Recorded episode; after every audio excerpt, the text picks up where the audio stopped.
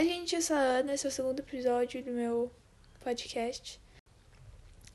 Antes de tudo, eu fiquei muito feliz de ver um feedback no Twitter que vocês me deram. E sério, isso me motivou muito. muito obrigada.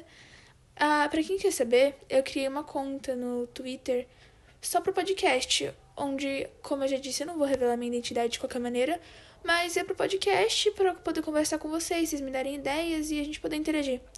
É, o meu arroba no Twitter que eu criei é talkmoon, underline. Se escreve T-A-L-K-M-O, ó de novo, N e underline. É, é esse meu arroba no Twitter. E, bom, vocês podem conversar comigo por lá e interagir.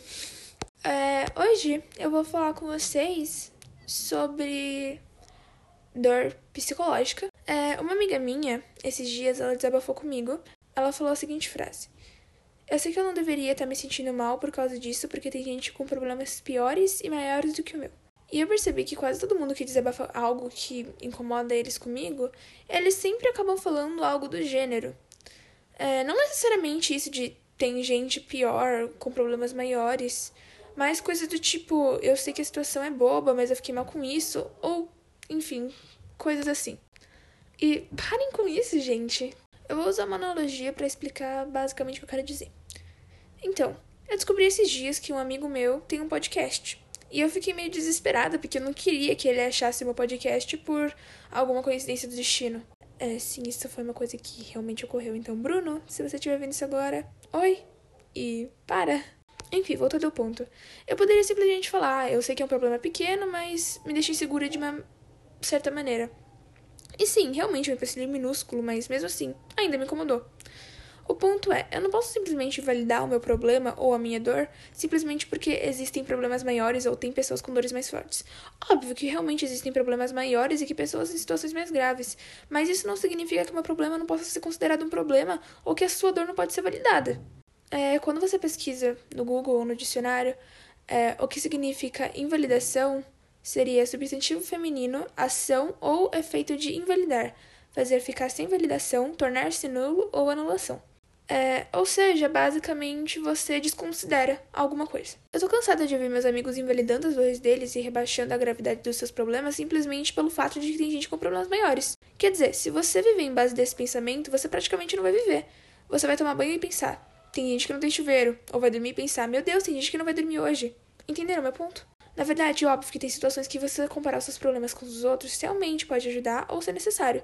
Tipo, se uma pessoa tá sendo muito ingrata, sei lá, reclamando de que o pai não quer comprar um tênis muito caro para ele e falando que odeia o pai por causa disso. É, ou outra situação que comparar os problemas também pode ser útil é quando alguém que já passou por algo parecido com o que você está vivendo e você quer aprender com o que rolou daquele problema parecido e fazer direito na hora de resolver o seu problema. Tipo um aprendizado. Mas enfim, o problema é quando você invalida seus sentimentos ou problemas simplesmente porque tem gente pior. Porque sempre vai ter alguém com problemas maiores. Sempre. Mas isso não valida a sua dor. Vou dar um exemplo. Só porque pai de fulano morreu, não significa que você não pode ficar triste depois de brigar com seu pai, entende? Óbvio que também não é assim de simplesmente falar pare de validar seus sentimentos, porque também pode ser que vá muito além disso. É, eu acho que uma grande parte das pessoas fazem naturalmente isso de invalidar seus sentimentos, porque a gente cresce ouvindo coisas, por exemplo, é, de como a gente não pode reclamar da comida que a gente tem, porque tem criança que passa fome. E não que isso seja errado também, óbvio que você tem um privilégio de ter comida no prato hoje em dia, mas também não é que você tem que gostar de todas as comidas que te derem. Além de nós crescemos ouvindo coisas desse tipo, novamente eu não tô falando que as frases estão 100% erradas, ok? Eu também acho que tem outro motivo para essa invalidação comparativa acontecer: insegurança. Por exemplo, seguindo a primeira razão, quando pesquisamos no Google o que significa invalidação emocional, aparece o seguinte: a invalidação emocional se dá quando os sentimentos e emoções de uma pessoa são tratados como errados e inadequados para a ocasião. Isso é muito comum em crianças quando elas sentem muito medo ou tristeza por razões que para adultos não são grande coisa. Entendem? Normalmente essa invalidação não começa por si mesmo, e sim por terceiros, e depois você passa a pensar da mesma maneira, então começa a invalidação pessoal emocional. Ou seja, uma espécie de insegurança que você desenvolveu. Ana, como assim insegurança? O que isso tem a ver? É o seguinte, uma parte das pessoas provavelmente invalida sua dor com medo de parecer ingrato ou ser julgado como dramático pelos outros, às vezes até por si mesmo. Por isso já chegam falando, eu sei que é uma coisa besta, mas. Ou, não sei porque tô mal, poderia ser pior. Quer dizer, óbvio que poderia ser pior, sempre pode piorar. Então sintam seus sentimentos, caramba, não vai adiantar invalidá-los. Se todo mundo fosse seguir essa lógica de tem gente pior que eu, ninguém mais iria querer sentir seus próprios sentimentos, porque sempre vai ter alguém pior. Sempre. Então, sintam seus sentimentos. Lembrando que isso não se aplica a todas as situações. Tem vezes que a pessoa tá sendo ingrata mesmo, mas eu tô falando de quando a pessoa tá simplesmente validando seus sentimentos.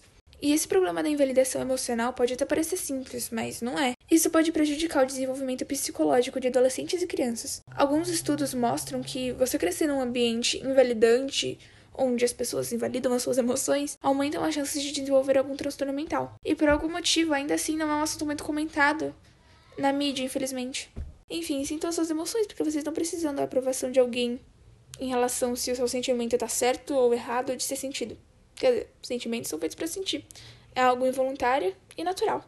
É meio problemático você bloquear ou invalidar os seus próprios sentimentos com medo de ser julgado ou pior, já se auto-julgando. Enfim, como eu disse, é muito natural crescer num ambiente onde seus sentimentos já são invalidados. É, tipo, quem nunca ouviu a frase de ai, engole esse choro, isso não é motivo para chorar, ou você vai mesmo chorar por causa disso, etc. Esse tipo de coisas acabam desencadeando uma invalidação maior na adolescência, por exemplo, onde os problemas parecem muito maiores do que podem realmente ser mas não significa que você não pode senti-los, sabe? Enfim, eu acho que o podcast de hoje vai ter ficado um pouquinho mais curto, mas é porque eu precisava muito falar sobre isso com vocês, porque eu percebi muito que os meus amigos fazem isso toda vez que vão desabafar alguma coisa comigo. E isso me incomoda muito. Então eu vim aqui falar com vocês sobre isso, por mais que eu não tenha um público muito grande, isso provavelmente nunca vai chegar neles. Mas é algo que eu queria falar. Enfim, gente, o episódio de hoje foi meio curto, mas eu tô cheia de prova e trabalho na escola para fazer, então por isso os episódios eu acho que podem ser um pouquinho mais curtos ou terem um intervalo de tempo maior entre si. Enfim, foi esse episódio de hoje. Tchau, gente. Até o próximo episódio e tenham um bom dia.